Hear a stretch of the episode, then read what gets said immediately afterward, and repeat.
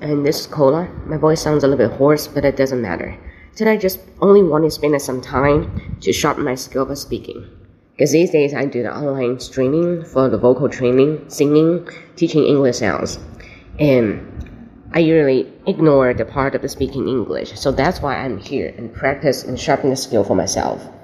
Uh, recently, we have a new policy in Shanghai that is double minus educational policy. That is to say, the extra training courses cannot be available outside.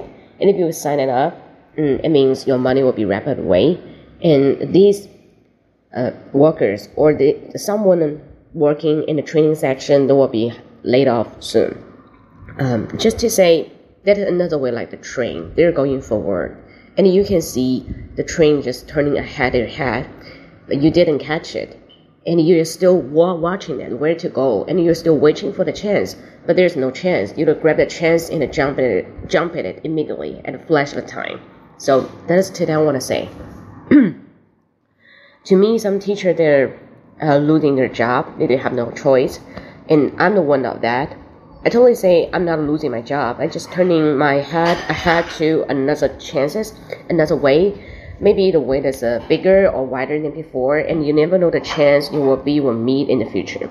So to me, I think you will sniff the chance, or you just you can predict something ahead of someone else, and you are the champion, and you're the champion of yourself, and you can maintain this uh, section for a year or two, and then we change another way, totally different.